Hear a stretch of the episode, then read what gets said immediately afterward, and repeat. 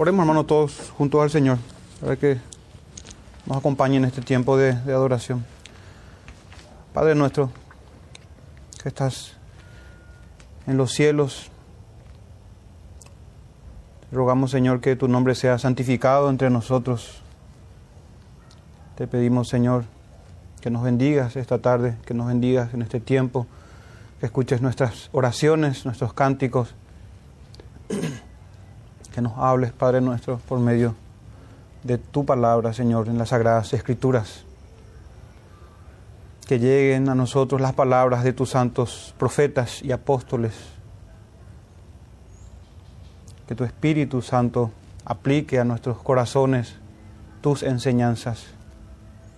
Te lo pedimos en el nombre de Jesús, por tu gran amor y tu gran misericordia para con tu pueblo escogido,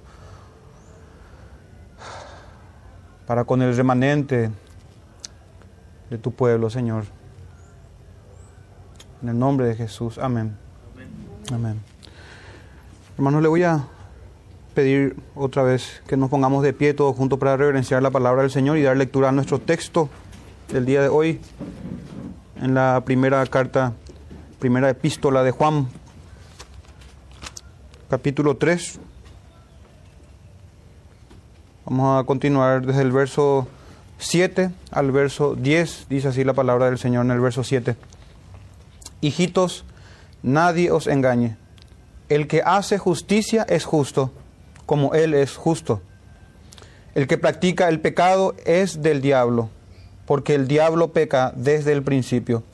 Para esto apareció el Hijo de Dios, para deshacer las obras del diablo. Todo aquel que es nacido de Dios no practica el pecado, porque la simiente de Dios permanece en él y no puede pecar porque es nacido de Dios. En esto se manifiestan los hijos de Dios y los hijos del diablo. Todo aquel que no hace justicia y que no ama a su hermano no es de Dios. Amén. Pueden tomar asiento, hermanos. Vamos a pasar a la exposición de, su palabra en estos eh, cuatro versículos, del 7 al 10. El sermón del día de hoy, hermano, lleva este título, Nadie se autoengañe. El que practica el pecado tiene al diablo por padre. Y decidí, hermano, poner este título considerando cómo inicia nuestro verso 7. Hijitos, nadie os engañe. Y luego lo que hemos leído. Esta tarde, hermano, vamos a estar hablando de dos familias, la de Dios y la del diablo. Vamos a estar hablando de dos naturalezas o dos influencias. La naturaleza caída y la naturaleza de Cristo, la, de, la que es obediente por medio de la fe.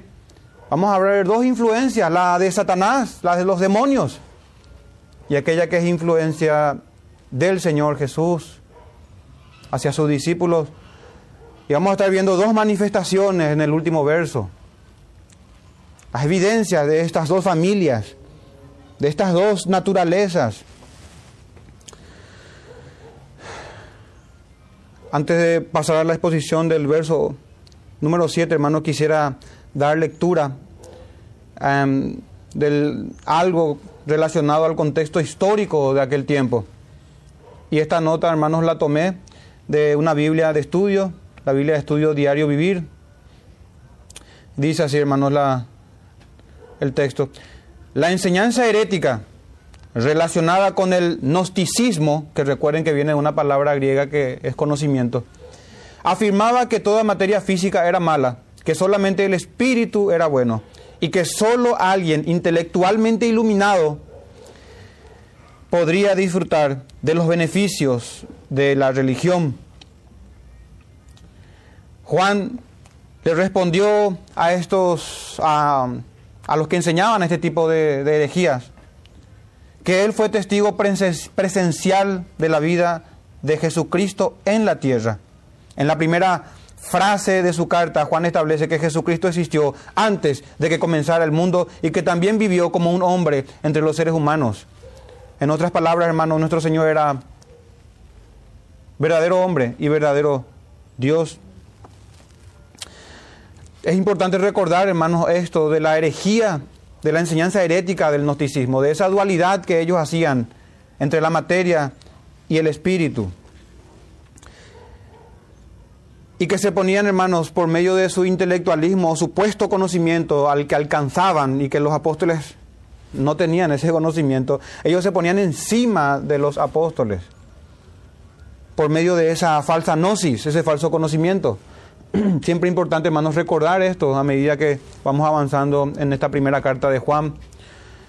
Pero adentrándonos ya a nuestro tercer capítulo, quiero que echemos rápidamente un vistazo, un pantallazo de manera general a este capítulo 3 en su contexto. Fíjense, hermanos, que en el verso número 1, en el primer verso de este capítulo, se nos dice quiénes somos. Dice que somos miembros de la familia de Dios, somos sus hijos. En el verso 1, en el verso 2 dice que seremos semejantes al Señor Jesucristo. Ya habíamos estudiado esto en tiempo futuro. Pero hermano, en el resto del capítulo se nos dice lo que tenemos a medida que crecemos a semejanza de Cristo. Del verso 5 al verso 9 hay victoria sobre el pecado, del verso 10 al 18 amor hacia los hermanos y del 19 al 24 confianza delante del Señor. Confianza delante del Señor. De hecho, Karina Valera tiene un título a este capítulo 3 y dice, Hijos de Dios. Este es el capítulo, hermanos, de la filiación, de la familia de Dios. Y se hace un contraste entre los hijos de Dios y los hijos del diablo. Adentrándonos ya, hermanos, a nuestro texto en particular de hoy, ya no solamente al capítulo 3, hago mención otra vez de los gnósticos. Recuerden, ellos decían haber alcanzado un elevado y verdadero conocimiento. Sin embargo, eran indiferentes al pecado en sus vidas. Ellos profesaban fe, pero vivían en pecado. Es decir, que ellos profesaban fe, pero vivían en incredulidad. Como dice Pablo a Tito, profesaban conocer a Dios, pero con sus hechos los negaban, o lo negaban, negaban al Señor. Por eso inicia así nuestro verso número 7. Nadie os engañe nadie os engañe. Hermanos, me gustaría también, antes de empezar con este, con este verso 7, hijitos, nadie os engañe, traer a la memoria de nosotros, hermanos, la reacción de los hijos de Dios cuando la fidelidad de cada uno de nosotros, de sus hijos, es puesta a prueba o es puesta en duda. En la cena del Señor, en la última, en la última cena, cuando el Señor instituyó la ordenanza de la mesa, de su mesa, y dijo que uno de ellos iba a engañarle. Y tenemos, hermanos, la reacción de los discípulos en Marcos 14 y 19. Entonces ellos comenzaron a entristecerse. Fíjense, hermanos, esto. No empezaron a ser indiferentes. Empezaron a entristecerse y a, y a decirle uno por uno, ¿seré yo? ¿Por qué, ¿Por qué hago esta mención, hermanos? Vamos a dar inicio a nuestro sermón y me gustaría que todos nosotros pudiésemos también tener este, esta tristeza sana, hermanos, que produce arrepentimiento. No ser indiferente a las amonestaciones, a las exhortaciones. Y preguntarnos también, ¿seré yo? ¿Será que somos como los gnósticos también? Que decimos tener cierto conocimiento, pero somos indiferentes al pecado en nuestras vidas. Porque estaríamos engañándonos a nosotros mismos y así inicia nuestro texto, hijitos, nadie os engañe. Nadie os engañe. Y en el capítulo 2, verso 26 de esta carta ya habíamos visto también, hermano, os escribo esto sobre los que os engañan. Y no hay engañador más peligroso que uno mismo muchas veces. ¿Y cómo detectar, hermanos, el engaño en el texto o en el contexto de esta de, de la predicación del día de hoy? Y es sencillo, hermanos, es por sus frutos. El que hace justicia es justo. Vamos a ver, hermanos, estos frutos son frutos de regeneración, de un nuevo nacimiento, de los nacidos de Dios, son frutos de la adopción. Por cuanto somos hijos, el Señor nos concede santidad, guía, un trato amoroso. Es fruto de la santificación. En este primer verso, el verso número 7, vamos a estar viendo, hermanos, estas dos familias, la familia de Dios y la familia del diablo más adelante. El que hace justicia es justo como Él es justo. Una pregunta, hermanos, es, ¿a qué se refiere el apóstol cuando habla de justicia?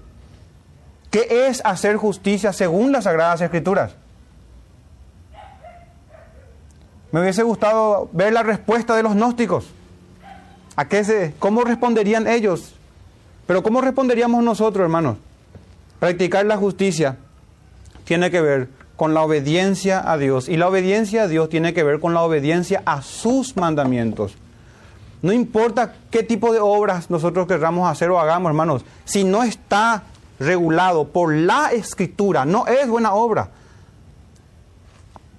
Por más de que lo pintemos como lo pintemos, hermano, o lo ornamentemos, como sea, no es una buena obra si no está contemplado en los mandamientos del Señor. Y si transgredimos sus mandamientos, son malas obras. Podemos solamente recordar al, menos cuatro de los primeros, de los diez mandamientos, los primeros cuatro. No tendrás dioses ajenos delante de mí. No tendrás dioses ajenos. No necesariamente en este primer mandamiento se habla, obviamente, no se habla de imágenes que es el segundo mandamiento. Y hay varios tipos de ídolos. El dinero es uno de ellos. No te harás imágenes, dice el segundo, de lo que está arriba, en el cielo, abajo, en la tierra, debajo de las aguas.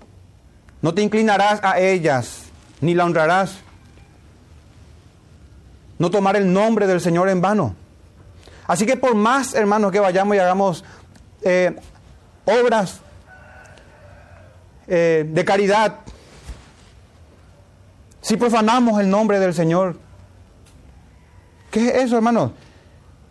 Si tenemos dioses ajenos en nuestros corazones, si no nos acordamos del día de reposo,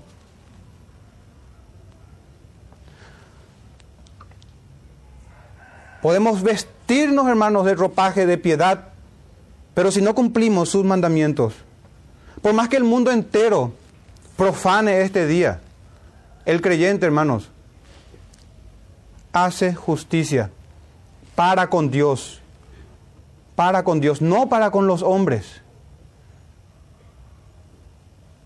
Pueden haber leyes injustas y podemos ser tildados de, de rebeldes, de revolucionarios. Pero hermano, aquí lo que importa es qué dice la escritura. Porque el que hace justicia, según la escritura, es el justo. Según la escritura. Así como en los tiempos en donde Judá volvió del exilio. Y Nehemías, hermano, el único parece, o al menos que se notan las escrituras, de hecho que no, no habrá sido el único, pero sí se da testimonio de él como él que estaba preocupado porque se guarde el día del Señor.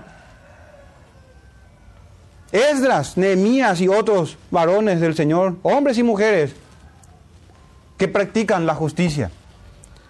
Ellos son, hermanos, los que practican justicia.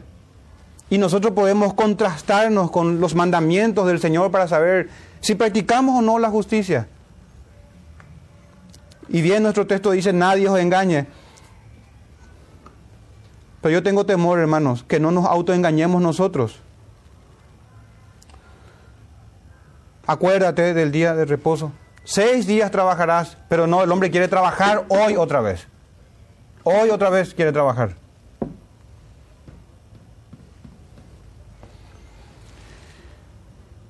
¿Y qué pasa, hermanos, de la mentira? La falta de sujeción a los padres o a las autoridades en el Señor, porque la sujeción a las autoridades son en el Señor. ¿Qué pasa con el robo, la codicia y otros mandamientos? Entonces, hermanos, para saber quién es el justo, debemos contratarnos con la justa ley de Dios, con los mandamientos del Señor. Y los mandamientos, hermanos, están en las escrituras. No podemos mutilar la palabra del Señor, desechar el Antiguo Testamento, no. La mente del Señor está, hermanos, aquí en su palabra su voluntad divina y santa está en las escrituras. Debemos reformar nuestra vida y volver a las escrituras Y esta es la justicia que Dios requiere de cada uno de nosotros, de los que hemos sido salvados por el Señor Jesús, por su sangre.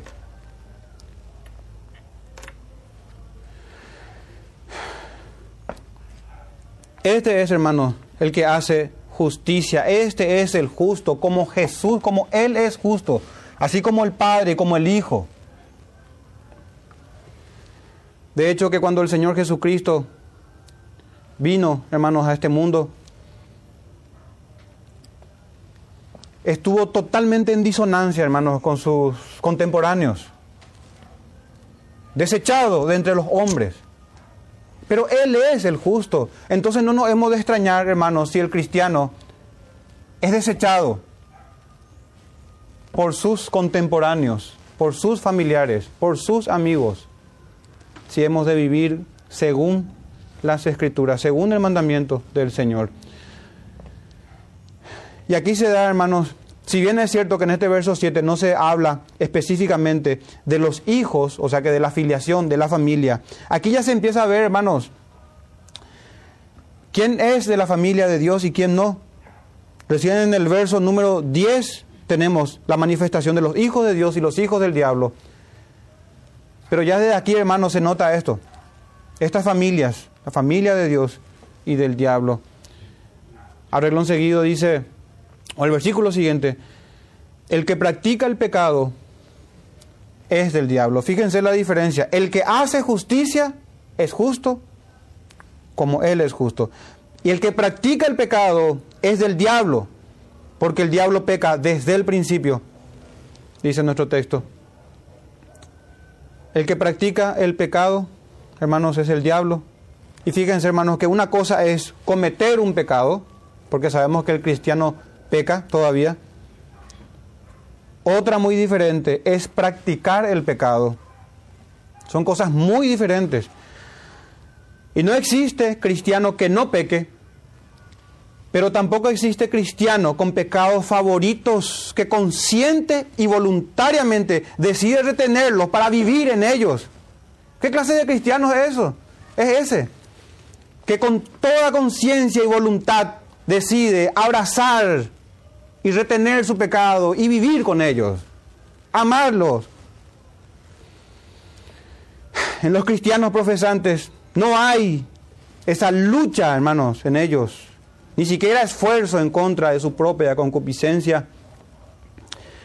Y su astuta y diabólica moralidad carnal ha conseguido domesticar su vida seguramente. Pero ante los ojos del Señor, hermanos, aquel que tiene ojos como llamas de fuego, aquel que escudriña los corazones, no pasa desapercibido esto, hermanos. Delante de los ojos humanos sí. Podemos vestirnos de moralidad, como dije recién, astuta y diabólica moralidad carnal que consigue domesticar al hombre, nada más. Y es como haber arreglado la casa pero tenerla vacía. Los que profesan la fe pero son practicantes del pecado, hermanos, piensan temerariamente que van a tratar con sus pecados favoritos más adelante, después. Todavía no quieren abandonar el pecado, vamos a hacerlo más adelante, piensan ellos. Pero de esa manera proceden locamente, postergando el arrepentimiento que creen que alcanzarán, cuando lo más probable es que su postrer estado venga a ser peor que el primero. Niegan, hermanos, delante de Dios, delante de los ángeles escogidos y delante de la iglesia la fe que dicen tener. Así eran también los gnósticos. Y no debemos engañarnos, hermanos, a nosotros mismos y preguntarnos así como nuestros hermanos, los discípulos, los apóstoles se preguntaron delante del Señor, ¿seré yo, Señor? Entristecidos, no indiferentes ¿Y por qué causa, hermano? O oh, perdón. ¿Qué pasa cuando un creyente comete pecado? Sabemos la respuesta, hermano. Se arrepiente. Eso significa se aparta del pecado. Es lo mismo. Se aparta, se arrepiente, lo confiesa y es perdonado. Eso es lo que pasa cuando un creyente peca. Pero ¿qué clase de arrepentimiento hay? En el, que, en el que persevera en su maldad, en el que no se aparta, pero lo confiesa. ¿Será que recibió perdón aquel que no se aparta de su pecado? ¿Qué clase de confesión será esa? ¿Será que va a poder engañar al Señor? Confesando un pecado que no quiere abandonar, hermanos, que voluntaria y conscientemente lo sigue practicando. ¿Qué arrepentimiento hay en la obstinación? Pregunto yo. ¿Qué arrepentimiento hay en la obstinación? No hemos escuchado, hermanos, las oportunas y abundantes amonestaciones de los profetas y en ellas se amonestan siempre a los que se pierden con esta, con esta descripción, hermano, de esta manera. Se dice siempre, por la dureza de tu corazón no arrepentido.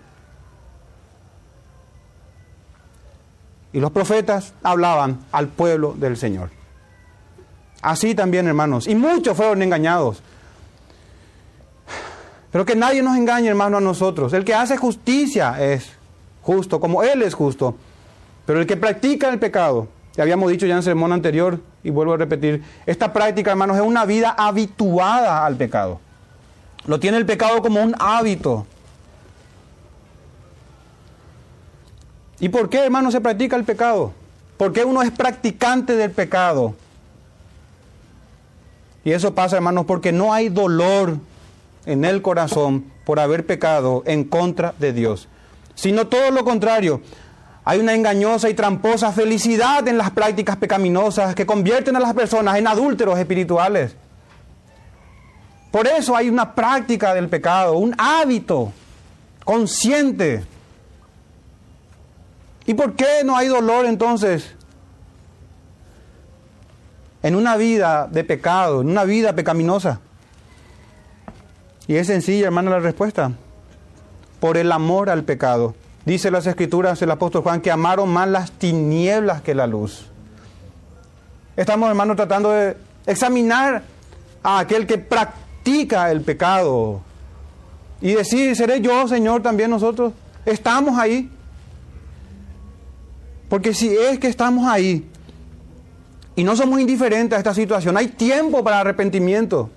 ¿O acaso, hermano, ustedes piensan que todos en una iglesia local son salvos?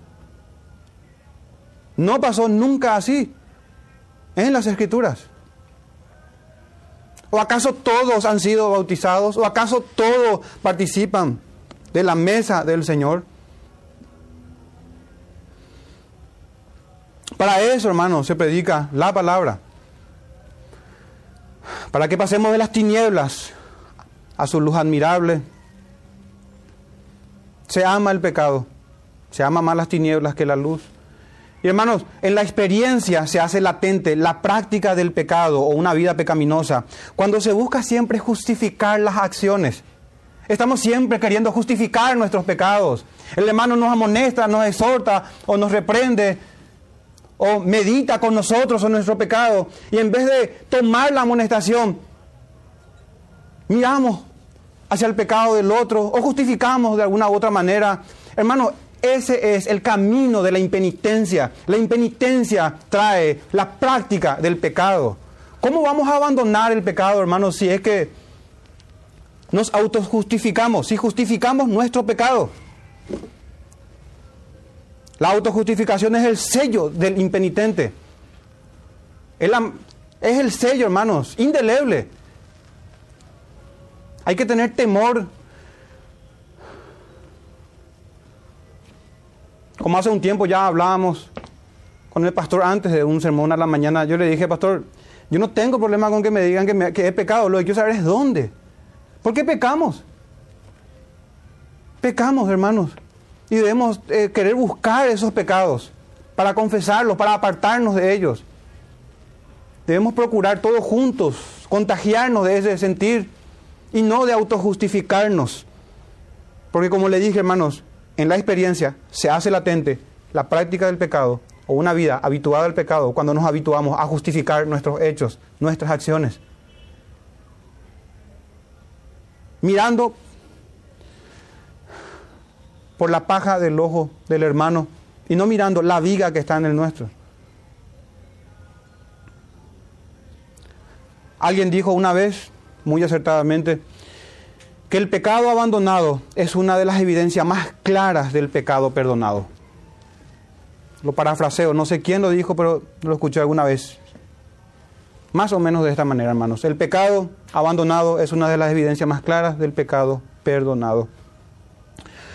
Nuestro verso número 8 dice, el que practica el pecado, ya vimos esto, pero continúa, hermano, dice, es del diablo, es de su posesión, es de su familia. El diablo es su padre y los demonios son sus hermanos. Linda familia, hermanos, tenemos cuando nacemos, cuando venimos a este mundo. Todo hombre nacido de mujer, a excepción de nuestro bendito Señor Jesús, nace en esta condición. Aún María, la madre del Señor, aún los santos apóstoles, los profetas, todos.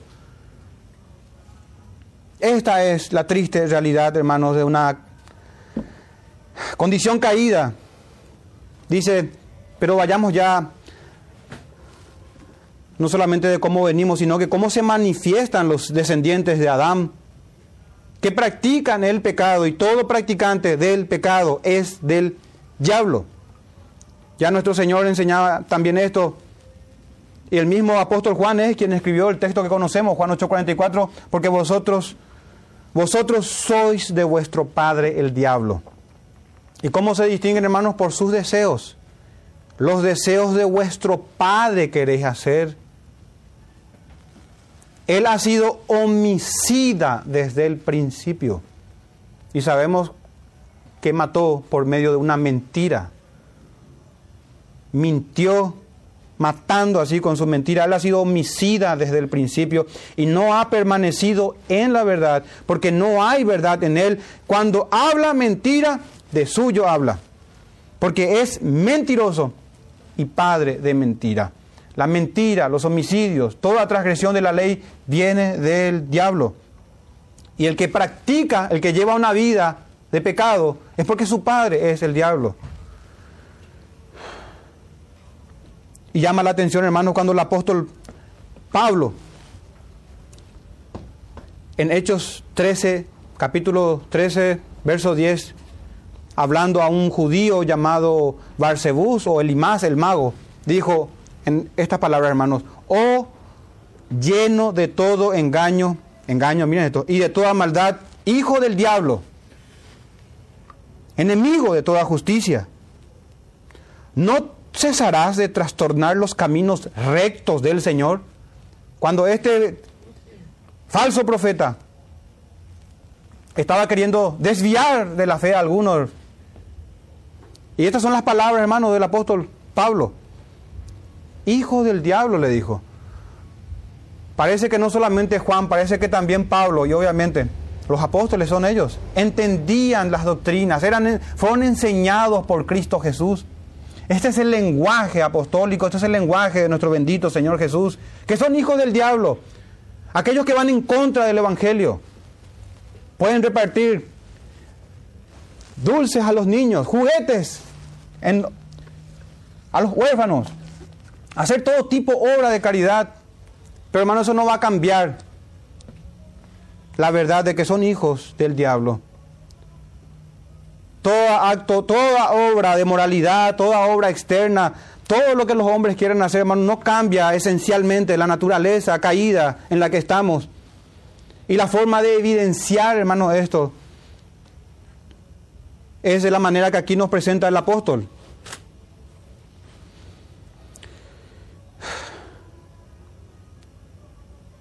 El que practica el pecado es del diablo, hijo del diablo.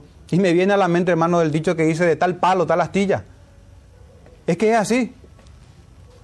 Tal es el diablo, así son sus hijos. Y tal es Dios, así somos también los escogidos del Señor. Por medio de la vida que Él puso en nosotros y por medio de la filiación que tenemos, estamos en su familia y tenemos un trato amoroso de parte de nuestro Padre, quien nos corrige y nos forma a su carácter y a su santidad. No hay más, hermanos, para elegir. O hijos de Dios o hijos del diablo. No hay huérfanos espiritualmente hablando. No existe eso, hermanos.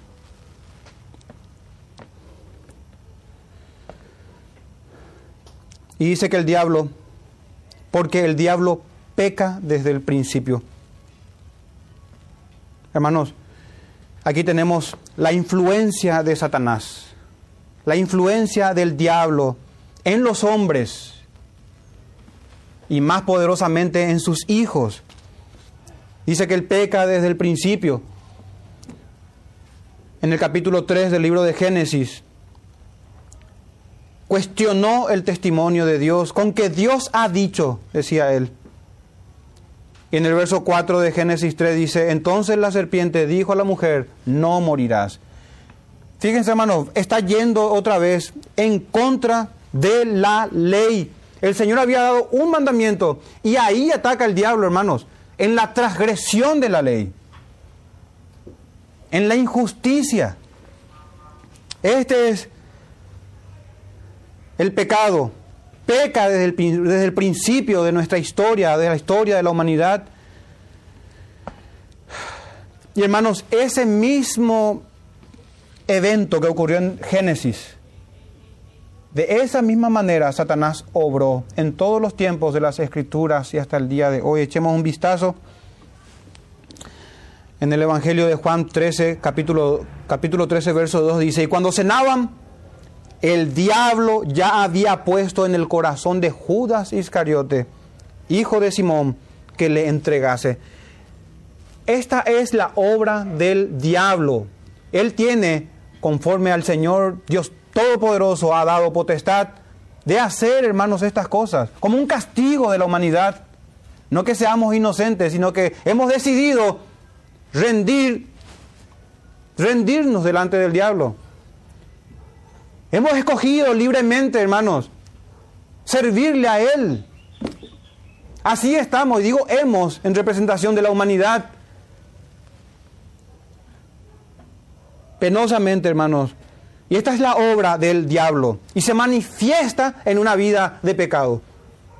No solamente el corazón corrupto, hermanos, sino que aparte de eso, aparte de tener un corazón entenebrecido y duro, el diablo y los demonios de encima de los hombres. Encima de los hombres. Es imposible que uno se salvase si no fuese por el Señor. Para quien nada es imposible. Y ese texto que leímos, hermanos, de Juan 13:2, dice que el diablo ya había puesto en el corazón de Judas. Capítulo 13 otra vez de Juan, pero verso 27 dice, y después del bocado que el Señor le había dado a Judas, Satanás entró en él. Fíjense. Y cómo, gracias al Señor que nos da este texto para saber qué pasó ahí. Pero ¿cómo se evidenció eso? Por una traición, hermanos. Traicionó al Señor por monedas de plata, imagínense. Ese es el fruto de un corazón entregado a Satanás. Un corazón entregado a Satanás. Pero eso no solamente pasó en los tiempos de nuestro Señor Jesús, sino también ya ascendido él a la diestra del Padre.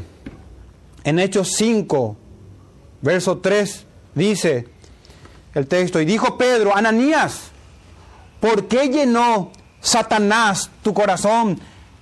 Ni siquiera dice que influenció de alguna u otra manera. Llenó Satanás tu corazón.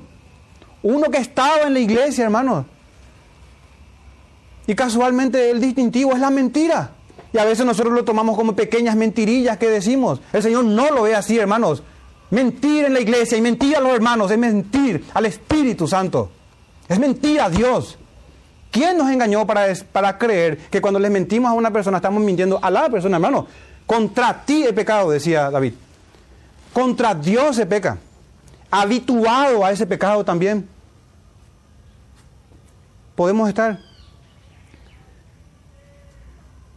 El apóstol Pedro no lo entendió como pecadillos, como pequeños pecaditos, pecados pequeños, sino que dice, llenó Satanás tu corazón para que mintieses al Espíritu Santo. Y claro, ¿quién es el padre de la mentira? El diablo. Y queremos, hermanos, nosotros ser reconocidos delante del Señor como mentirosos.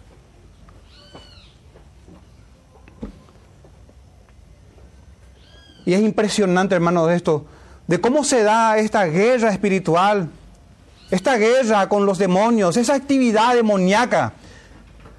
No tenemos que tener miedo si alguien camina por las paredes y se cuelga.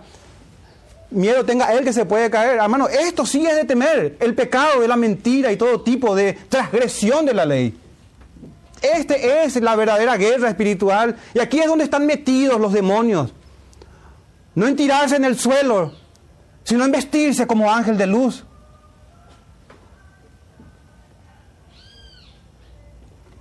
Entonces volveré a mi casa de donde salí, dice un demonio que no encontró lugar de reposo.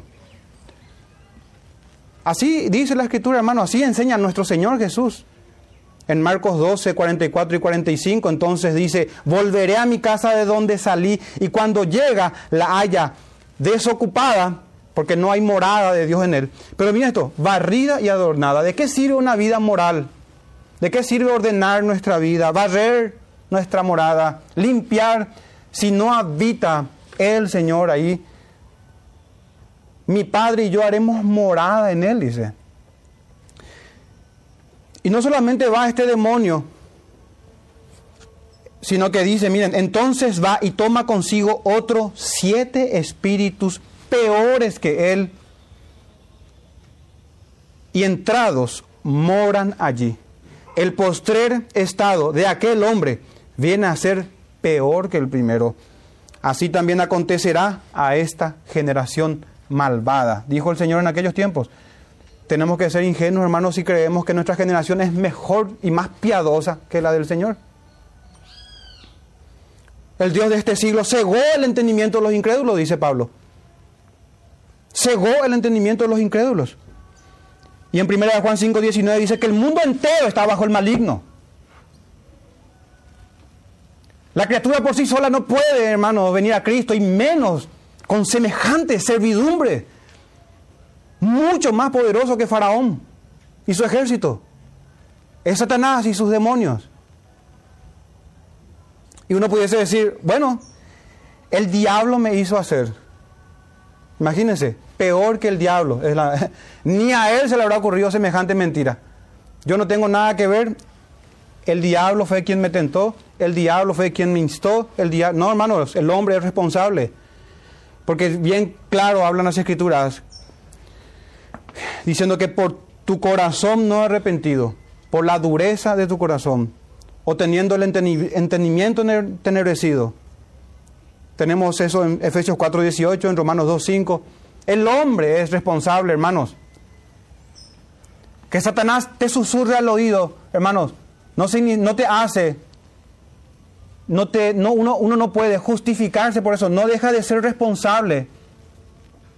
Porque tenemos también la palabra. ¿Y a quién hemos de obedecer? ¿A quién hemos de obedecer? ¿A las escrituras o al diablo? O al diablo.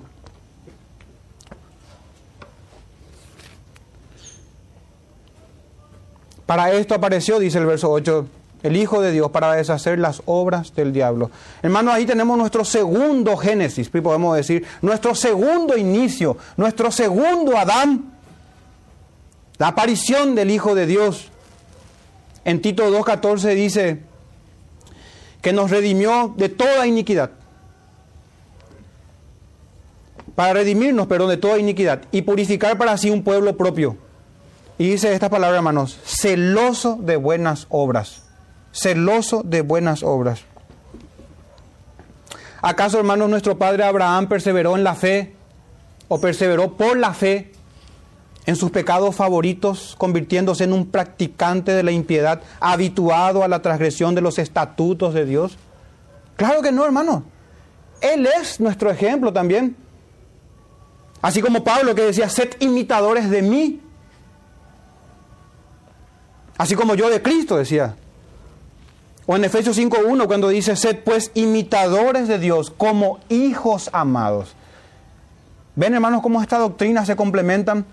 el nuevo nacimiento, el nacer del Señor, la adopción amorosa.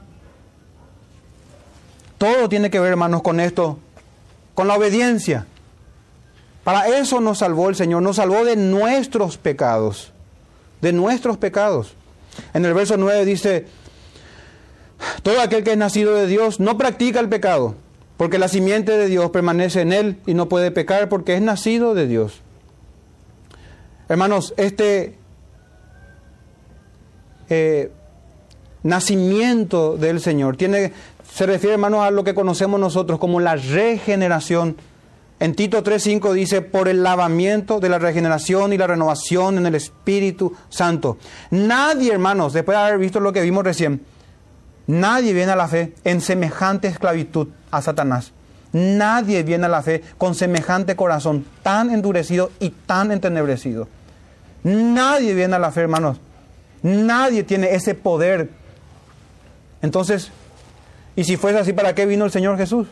Nadie viene, hermanos, si no es por el Espíritu Santo que obra conforme a la disposición del Padre en el Hijo Jesús, gracias a lo que Él consiguió en la cruz. Una salvación del único y verdadero Dios, de nuestro trino Dios. Y todo aquel, hermanos, que es nacido de Dios, dice, no practica el pecado. Esto no es para algunos creyentes maduros solamente, no es para algunos que han alcanzado cierta madurez o cierto conocimiento. No, hermanos. Cuando, la, cuando el creyente nace por el poder del Espíritu Santo, se cumple esto. Abandona sus prácticas pecaminosas, gradualmente va dejando los pecados y cada vez que es amonestado por las escrituras o por la iglesia local o por algún hermano o por su conciencia que es despertada, abandona el pecado. Este es el distintivo de los hijos de Dios. Nadie os engañe. No es por intelectualidad o por conocer más que otros o por tener la confesión X o cualquier método que pudiésemos nosotros eh, inventar o idear o creer. No, no, no, no, no. Por sus frutos lo conoceréis, decía el Señor. Por sus frutos. No por la membresía a una iglesia local X tampoco. No, no, no. Es por sus frutos, hermanos. Por sus frutos. Y entre hermanos no vamos a estar todos de acuerdo en, algunas doctrinas, pero sus frutos darán testimonio si el Espíritu Santo está en él. Y recordemos cuáles son los frutos. Hay muchos, mansedumbre, templanza, pero por sobre todo, hermanos, la obediencia a los mandamientos del Señor, para ser bien objetivos en cuanto a esto. Y este es, hermano, un nacido de Dios, no practica el pecado, totalmente lo opuesto a los que son del diablo. Y dice, porque la simiente de Dios no solamente está, permanece en él. La perseverancia de los santos. Dios no miente, hermano. Somos nosotros quienes no entendemos sus doctrinas. ¿Cómo vas a perder? ¿Cómo un hijo de Dios se va a perder? ¿Cómo un nacido de Dios se va a perder? ¿Cómo? Si la simiente de Dios permanece en él. Y sabemos, hermano, por algunos textos hay veces que la simiente se refiere a Cristo, la simiente prometida o la descendencia. Pero en este texto, hermanos, parece más hablar, parece más referirse. Cuando dice la palabra simiente o semilla, tiene un significado figurativo, la naturaleza de Dios o el principio de la nueva vida, del nuevo nacimiento que es plantado en su corazón, en el creyente, y que se desarrolla y va creciendo. Se refiere más a eso, a la semilla, al germen de la vida, a la vida dada por Dios.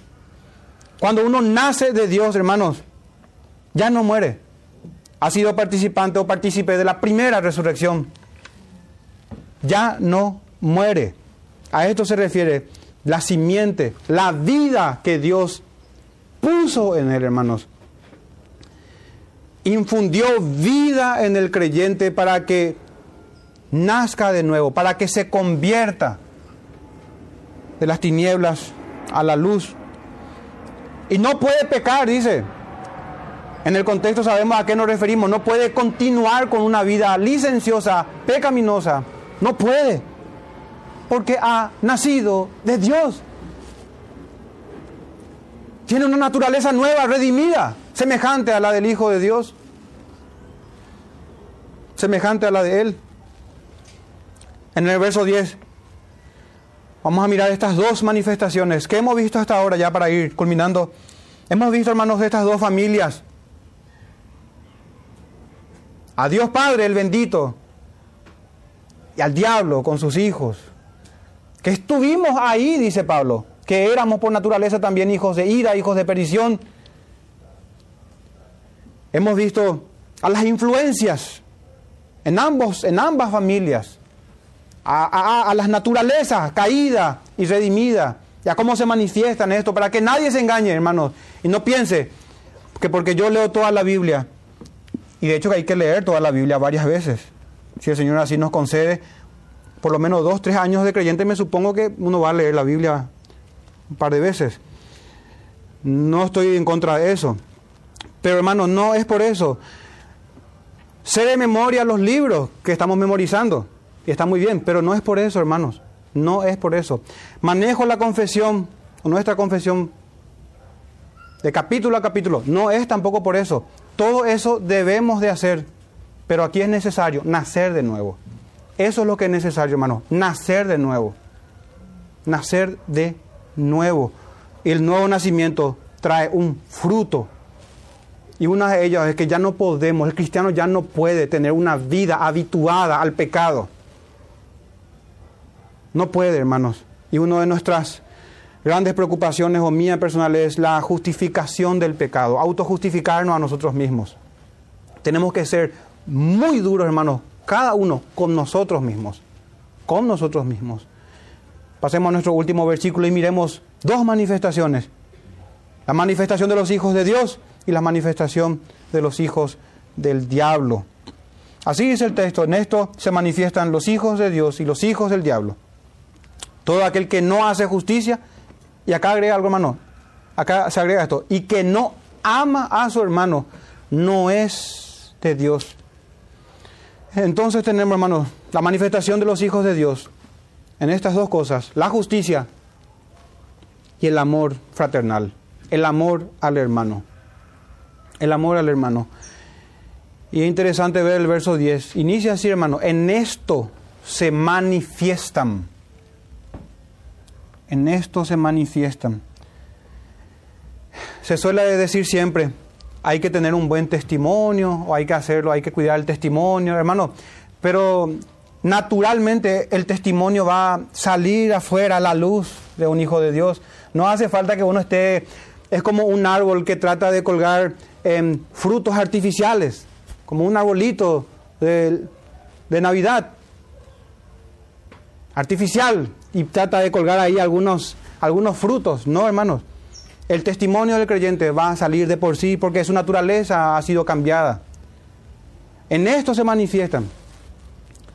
También se puede eh,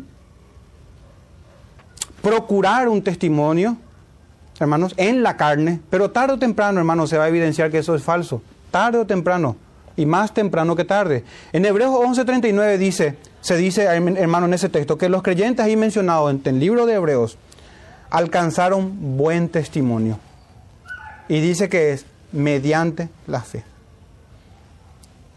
Así fue desde el principio y así será, así ahora y será hasta que el Señor venga. Los que han nacido de Dios, los que son hijos de Dios, alcanzarán buen testimonio por medio de la fe. Y esto será manifiesto, hermanos, a todos. Y es que pasa, hermanos, que una vida pecaminosa es incompatible con la hermandad con Cristo. Una vida pecaminosa es incompatible con la adopción del Padre. Porque ¿qué comunión hay, hermanos, con el pecado de nuestro Santísimo Dios? Con el pecado, con la rebeldía. ¿Qué comunión hay? Ninguna. ¿Y vamos a pretender nosotros engañar al Hijo de Dios? ¿Mm? ¿Será cómo vamos a pretender hermandad con el Redentor? Viviendo o practicando el pecado. ¿Cómo vamos a presentarnos como hijos amados en rebeldía a nuestro Padre Celestial? Es imposible, hermanos. Es imposible. Y este verso 10 termina de esta manera, con las manifestaciones de los hijos, para que nadie nos engañe y para que nosotros también, hermanos, no nos autoengañemos, sino que volvamos y nos examinemos según las escrituras. Y fíjense, hermanos, ya para concluir, se contrastó esto de los hijos de Dios y los hijos del diablo. Pero ¿quién es el que hace la diferencia aquí, hermanos? Y es Dios. ¿Quién es el que hizo la diferencia entre Judas y Pedro? El Señor había dicho que todo aquel que le niega a Él, Él le negará delante de su Padre. Y Pedro no solamente negó, sino que bajo juramento y maldición negó al Señor Jesús, dijo, no le conozco. Y no fue una vez, fue tres veces, hermanos. Pero él no fue un practicante de ese pecado. Su arrepentimiento no tardó en llegar y con gran llanto y sincera agonía del alma, hermano, se arrepintió. Entonces Pedro fue mejor que Judas? No. La diferencia la hizo el Señor, porque Él dijo, yo he rogado por ti para que tu fe no falte. No por obra, siempre fue por fe. Y la fe que salva es una fe que obra.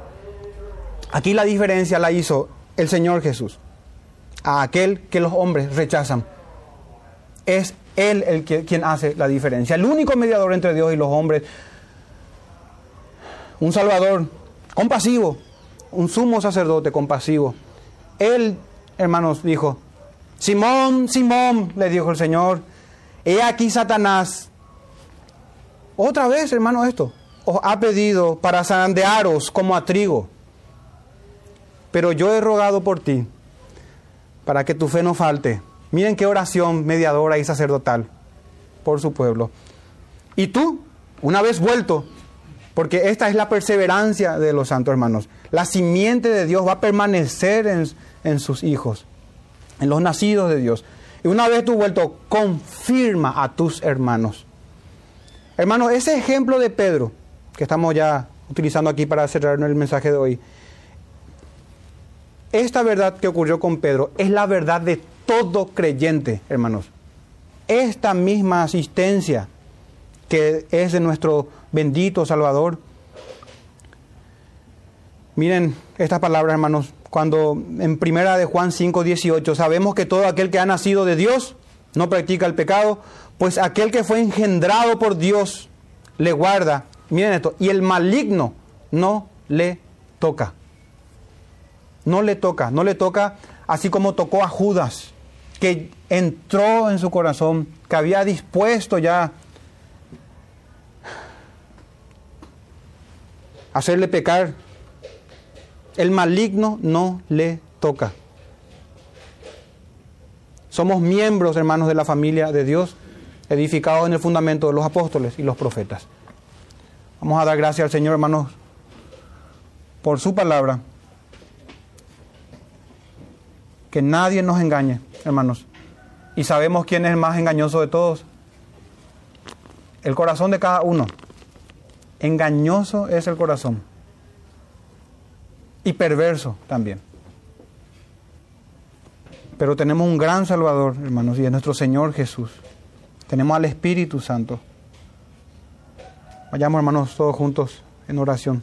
Padre nuestro, te damos gracias, Señor, por tu palabra, por habernos dado una nueva vida, un nuevo corazón, un nuevo nacimiento, por habernos adoptado en tu familia celestial con todas con todos los privilegios, Señor, por medio de tu adopción somos santificados también, Señor, y nos corriges como un Padre amoroso. Gracias te damos, Señor. Gracias. Gracias, Señor Jesús, por tu mediación ante nuestro Padre Celestial, a quien oramos. Te damos gracias, Padre. Y nos llegamos a ti siempre por mediación de nuestro Salvador, quien está a tu diestra, quien escucha nuestras oraciones. En su nombre te damos gracias y te pedimos que nos santifiques cada vez más. No nos dejes en nuestros pecados, Señor. No queremos ser practicantes del pecado. Ayúdanos, Señor, con el poder de tu fuerza a abandonar la práctica del pecado. Que no estemos habituados a ningún tipo de pecado, Señor. Que no caigamos en los deseos de la carne, de los ojos ni en la vanagloria de esta vida. Antes, Señor, encamínanos para cumplir tus mandamientos, tus estatutos, prescritos en tu escritura, Señor, en tu santa palabra. En el nombre de Jesús te oramos, Padre nuestro. Amén.